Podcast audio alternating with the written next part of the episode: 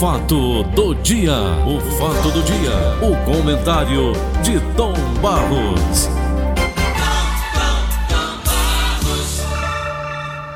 Bom dia, Paulo Oliveira, audiência do Brasil. A audiência não se compra, se conquista-se. É, é verdade. Ô Tom Barros, Senhor, ontem foi ouvido o primeiro-ministro Mandetta. Rapaz, o dinheiro que foi colocado nas mãos desse homem, 5 bilhões de reais, Tom Barros. Não tínhamos vacina ainda, não tinha nada. Ô Tom, eu fico preocupado com qual é o destino de tanto dinheiro, meu irmão. Qual é o destino num país de corrupto como o Brasil? Onde é que eles enfiam tanta grana, Tom Barros? Como é que você vê tudo isso, meu caro amigo? Paulo, é difícil você fazer assim uma avaliação profunda, completa. Porque a gente está sabendo agora, através dessa CPI, como as coisas funcionavam. Na época também, o cenário era tudo diferente do cenário de hoje. Ninguém sabia, inclusive, exatamente como tratar a doença. Existia uma discussão porque os primeiros momentos foram difíceis até para a medicina. Como atender uma doença que você não conhece.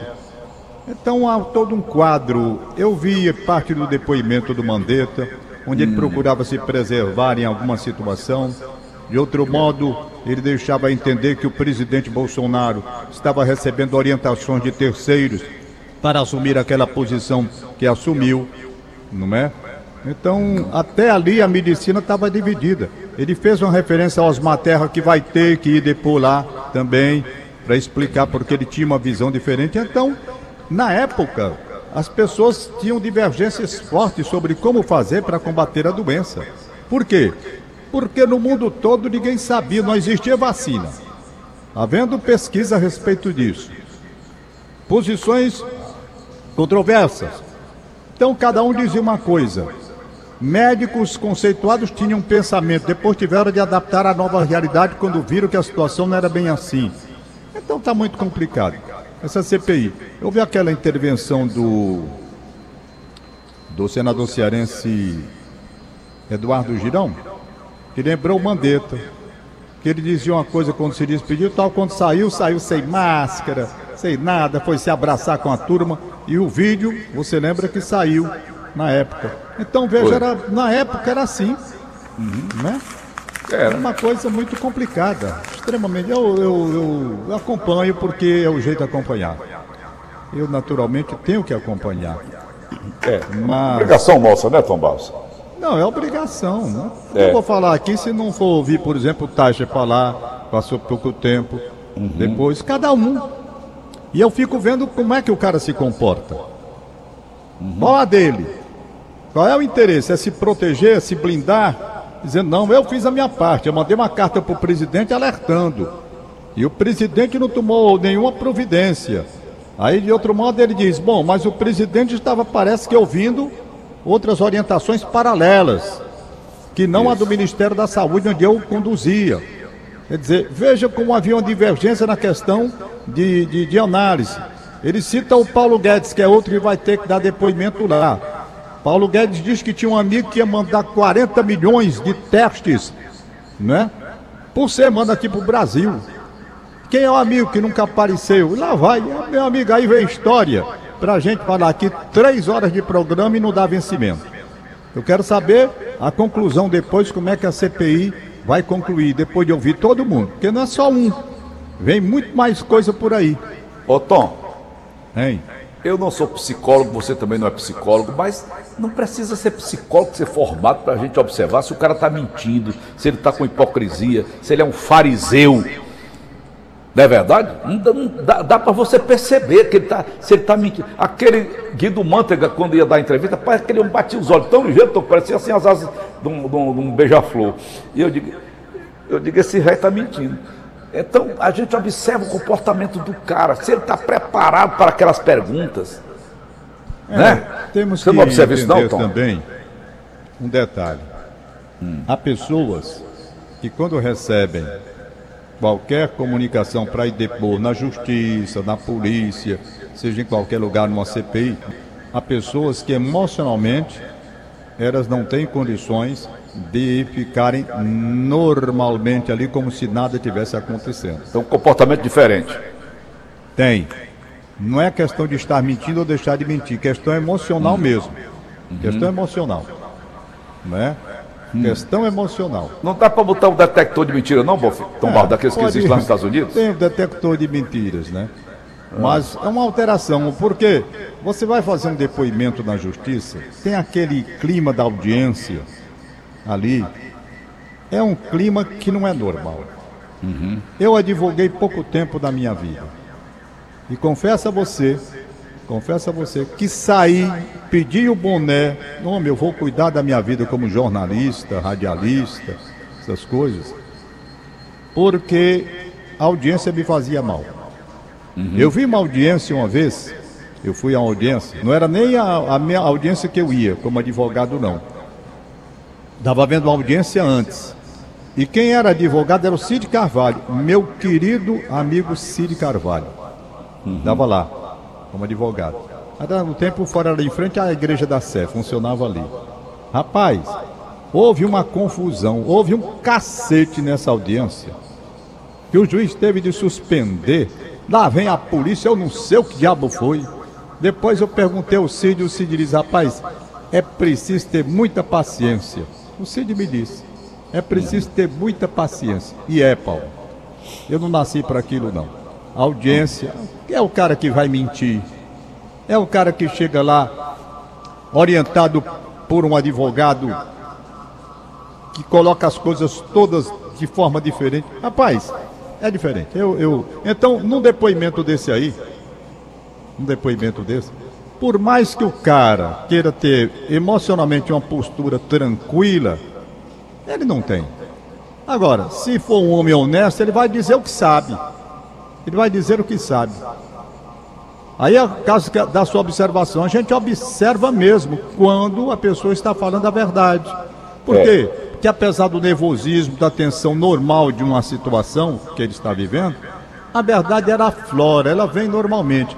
Quando o cara É. vai mentir, vem o medo de escorrego, vem o medo de ser descoberto naquela, naquela colocação que está sendo feita. Enquanto que você falando a verdade, mesmo transmitindo uma ideia de nervosismo por conta do ambiente que você está vivendo, naque- pelo aperto, pela pressão, você dizendo a verdade, ela flui, ela sai. Normalmente você está falando o que viveu, né? Eu não vi, por exemplo, eu vi no Mandetta ontem, se você quiser um resumo daquilo que foi a minha interpretação, e é a minha interpretação, eu vi o Mandetta querendo se defender, livrar a pelezinha dele, não é? Fazendo aquelas colocações que fez. E vi em momentos ele jogando contra o Bolsonaro, mas querendo assim, de certo modo, ainda, por mais paradoxal que pareça, contra, mas aqui ali dando ainda uma colherzinha de chá para ele se defender, entendeu? Como no caso da orientação paralela de médicos que não faziam parte do Ministério da, da, da, da Saúde e que era o grupo que orientava o Bolsonaro. Quer dizer, eu não sei, afinal de contas, o que isso vai representar lá na frente lá na frente. Eu sei que a CPI está aí, vai encher o saco daqui até Deus sabe quando.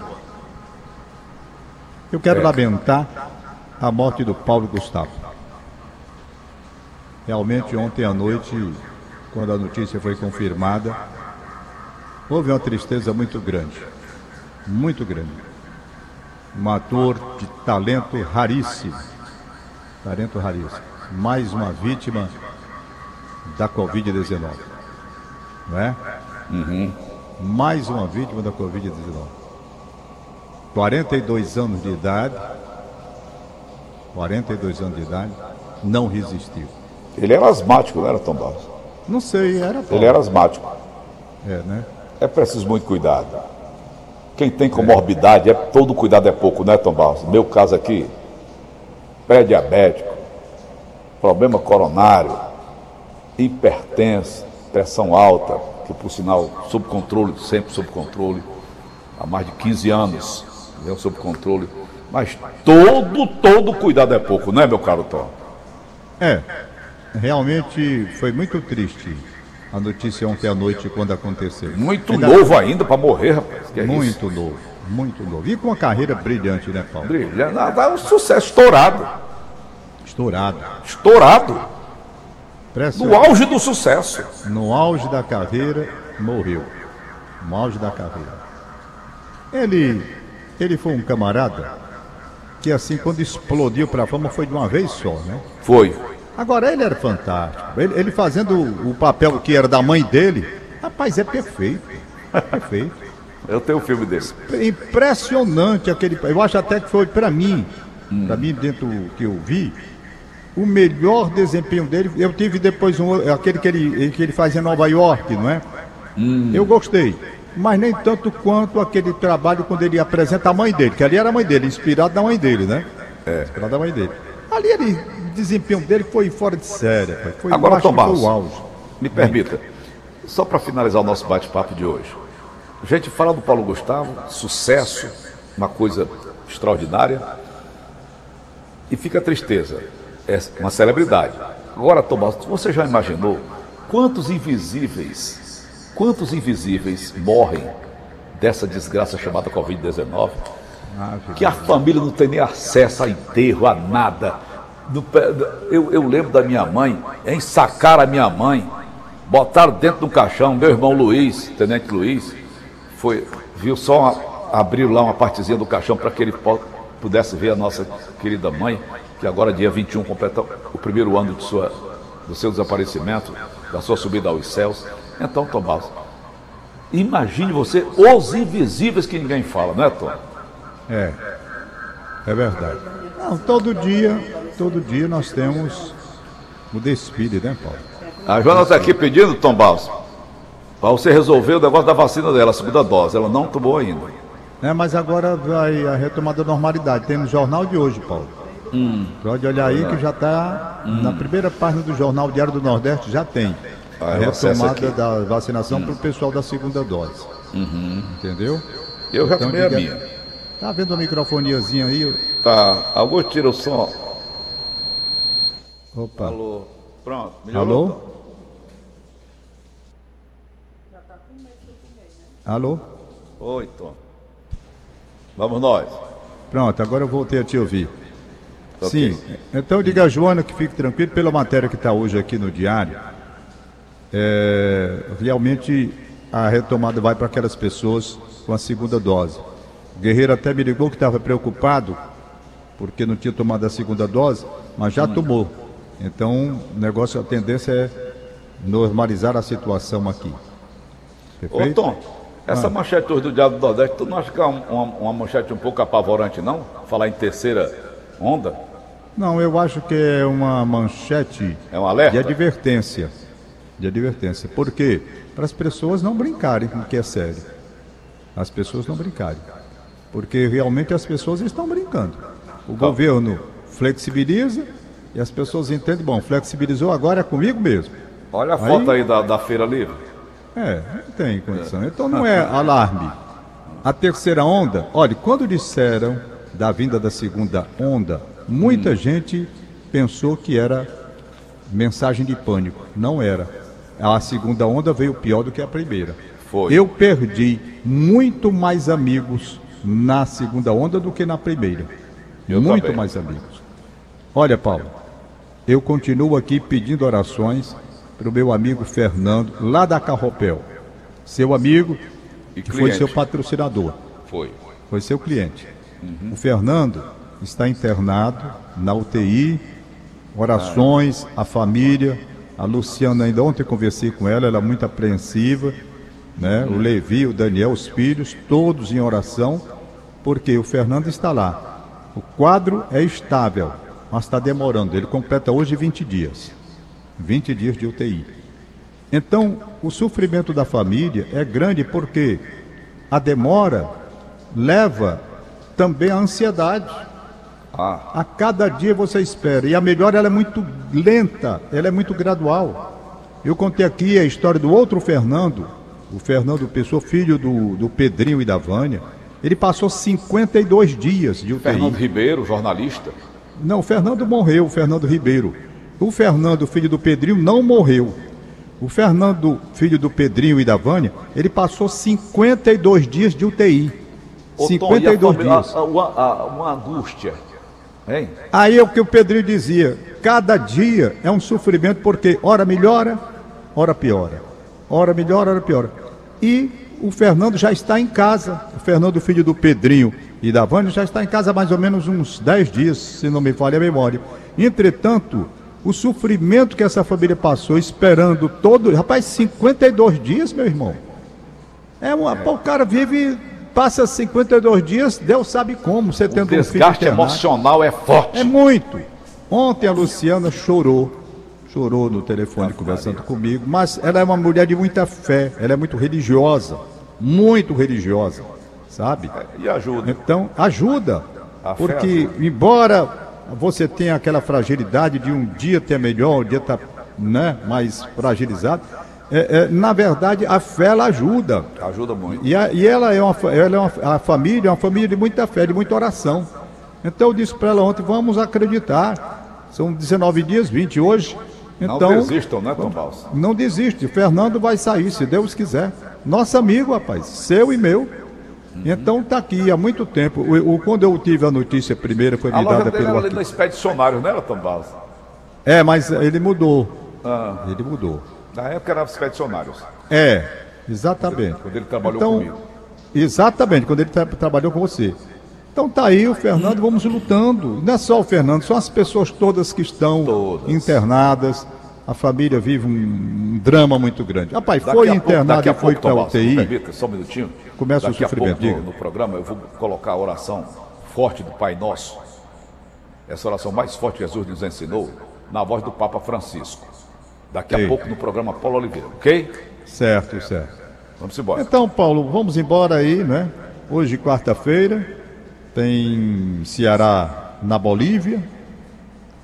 3.700 metros de Como é o nome desse técnico de Fortaleza, hein, Tomar? Juan Pablo o quê? Voioda. Quê? Voioda. Voioda. Juan Pablo Voioda. Ah, bom. Juan é Pablo argentino Voioda. ele, né? Ele é argentino, hum. treinou a equipe no Chile, treinou várias hum. equipes da Argentina, como Huracán, Old Boys.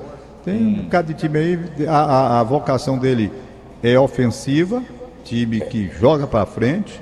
Uhum. Tá aí, vamos ver se dá certo. O Fortaleza já, tem feito, já tem feito muitos técnicos brasileiros, não tem, Tom Balsa?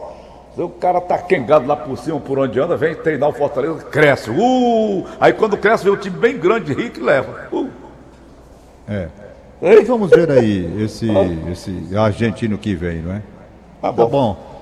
Tá bom. Vamos torcer para as coisas se encaminharem. Hoje é Ritinha Damasceno, que faz o noticiário comigo pela manhã. Eu tenho um contato bem cedo com ela. Muita gente, às vezes, eu tenho até que explicar. Pensa que eu não atendo o telefone nem celular 5 horas da manhã. É porque eu estou trabalhando, gente. Eu estou lendo eu estou vendo a questão do jornal. A primeira pessoa com quem eu falo pela manhã é a Ritinha Damasceno. É. Que a gente, ela está aí no estúdio, aqui a gente pega o roteiro do Rádio Notícias Verdes Mares, vai ver, vai ver, não é? E nós estamos trabalhando. Depois eu vou ler os jornais, fazer uma geral. E às vezes a pessoa liga esse horário e pensa que eu não atendo porque não quero. Não é, é porque o noticiário vem, o comentário do bar, eu estou trabalhando. Ora, você, às vezes eu ligo para você, você passa mais de meia hora para me atender. Exatamente. É, então veja. Eu compreendo isso. E compreende, porque o cara às vezes não pode, né? É porque eu nós somos concentrado numa coisa aqui. Tem Agora tem um é detalhe, ramo, depois eu ligo. Ai, tem gente que até agride a gente, que a gente não atendeu. Depois eu ligo. Mas é. o que é que eu quero dizer com isso? Que é? é que desde cedo da manhã eu entro em contato com a Ritinha, às vezes quatro e meia, às vezes cinco horas. Depende muito da situação. Tem dia que eu, eu sei que o noticiário vai ter notícia mais, né? Hum. Mais quente, coisa a gente tem que acordar um pouco mais cedo. E hoje a Ritinha me disse, depois de ler, a gente estava fazendo exatamente uma revisão sobre esse negócio da CPI. E a Ritinha disse, Tom Barros, é horrível a gente morar num país onde não se enxerga mais a esperança. E o Brasil realmente parece que está assim. Aqui a gente olha, procura, meu Deus, me dê uma luz, para onde é que vai? Aí vem o ministro Paulo Guedes, aí só tem história de falência, o SUS está quebrado. Naquela época era a Previdência, está. Meu Deus, rapaz, é, é, é uma desesperança, uma desesperança. esses homens só vêm a público dizer que está quebrado. Está quebrado isso, está quebrado aquilo. Rapaz, tem quem aguente um negócio desse. Porque está quebrado. E o dinheiro, eles arrecadando os tubos de dinheiro, mas está quebrado, está quebrado, está quebrado. Não, aí a, a, afeta. Então a Ritinha diz: Eu estou sem esperança nesse país para a gente. E é verdade. Tudo que a gente lê aqui é CPI, é para saber quem roubou, quem enganou, quem errou, quem isso, aquilo, outro. Não temos é. algo de esperança para trazer para a gente. Para abrir o dizer, meus amigos, chega ao Brasil hoje milhões e milhões de doses de vacina e dentro de dois meses tudo estará resolvido. Ninguém vê isso. Só vê que está quebrado, que a Previdência não sei o quê, que uh, o SUS está quebrado. Uh, não sei não, Paulo. É, é muito difícil. Ritinha tem razão. Ela, quando me transmitiu a desesperança, e eu vendo o motivo pelo qual ela estava falando de desesperança, é isso mesmo. Nós estamos vivendo a maior desgraça do mundo, que é essa doença matando gente jovem, gente de todo jeito, como Paulo Gustavo morreu ontem. E no lugar desses homens se unirem para trazer vacina e juntar isso, vão discutir uma CPI interminável para saber o que houve no ano passado e o presente. E cadê os milhões de vacina para chegar para cá? E cadê para saber se esse Butantan está certo ou está errado nesse negócio da vacina da Rússia, se presta, se não presta? Nós precisamos agilidade, é nisso. Nós precisamos correr em busca de vacina, que é a única solução que tem. Que se discuta lá quem errou, quem comprometeu, quem se omitiu e tal, que pague, mas a prioridade não é estar tá ouvindo o que, que o senhor deixou de fazer. A prioridade do momento é vacina. É trazer vacina. Seu Butantan, cadê? Que diabo é isso aí? Esse negócio da vacina, presta ou não presta? Pois então vamos trazer outra vacina. Enquanto a gente está querendo vacina, esses vão discutir, não porque o Osmar Terra disse não sei o quê, em abril do ano passado. Não porque o Mandetta. Gente, discuta. Não sou contra apurar quem fez mal feito, não e mande para cadeia, se bem que aqui ninguém vai para cadeia. No Brasil ninguém vai para cadeia não. Passa uns tempinhos, depois volta para o meio da rua. Pois bem, tá lá. Agora, gente, a gente precisa de vacina. Está aqui a Joana Dark. Joana Dark, esposa do Paulo Oliveira, preocupada porque não tomou a segunda dose. Ela tem razão. Tem razão, tomou a primeira. Os prazos diante da medicina que tem oscilado e tem variado, uns dizem que o prazo não, Pode dar tempo, que dá tempo, mas não, durante certo tempo não disseram isso não. Durante certo tempo disseram que tinha 21 dias para você tomar a segunda dose. Lá nos Estados Unidos, acabei de ler agora há pouco, no ar, Nova Jersey, o governador está dando uma cerveja para que a vacina. Quer dizer, a vacina lá já estava fazendo é lama. Pois é, rapaz. Hein? Que entre em Aqui contato para ver como trazer vacina Santana, Vamos dar um litro de cana para quem tomar vacina. Só contra ouvir ninguém que errou, não. Eu escuto todo mundo.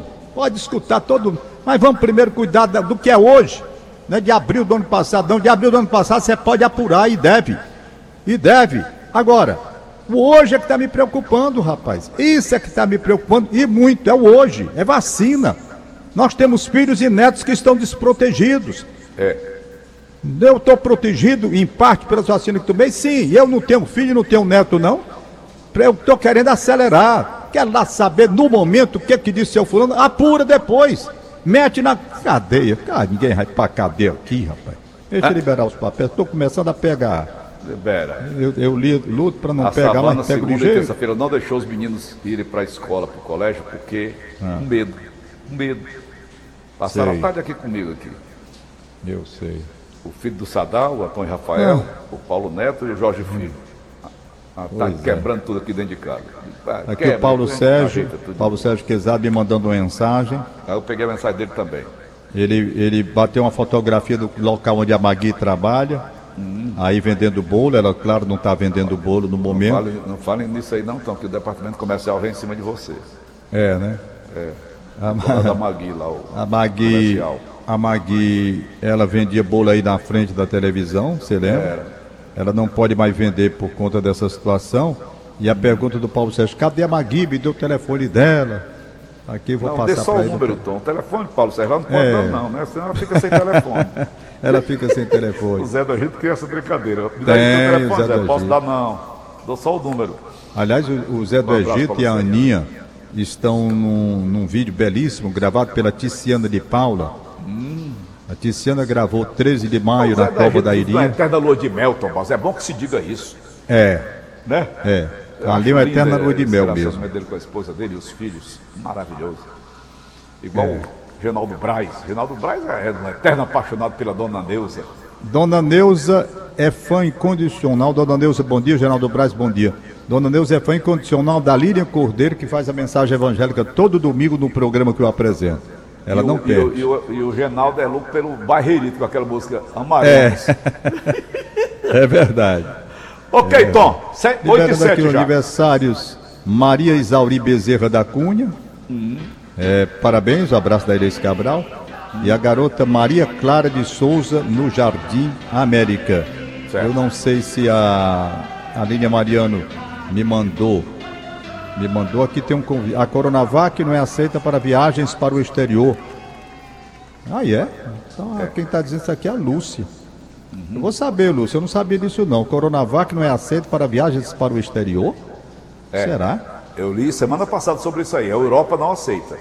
É mesmo? cara? É. Estados Unidos também não aceita, porque foi vacinado de Coronavac. Rapaz, que coisa. É. Quando você falar com alguém de responsabilidade no assunto, gostaria de saber. Pronto, amanhã, Ana Paulo, vamos colocar isso. Tem essa matéria. Eu tenho. É. Tenho sim. A União Quer Europeia dizer- não aceita países que foram vacinados, pessoas vacinadas dos países, por exemplo, como o Brasil, com a Coronavac. Tudo bem, agora eu só queria saber qual o motivo que eles alegam. Aí, compadre, você está pedindo demais. Ela tá pedindo demais. Você está igual aquele da Praça é Nossa, eu só quero detalhes. Tchau, Paulinho. Um abraço, bom dia. Valeu, acabamos de apresentar. O fato do dia. O fato do dia. O comentário de Tom Barros.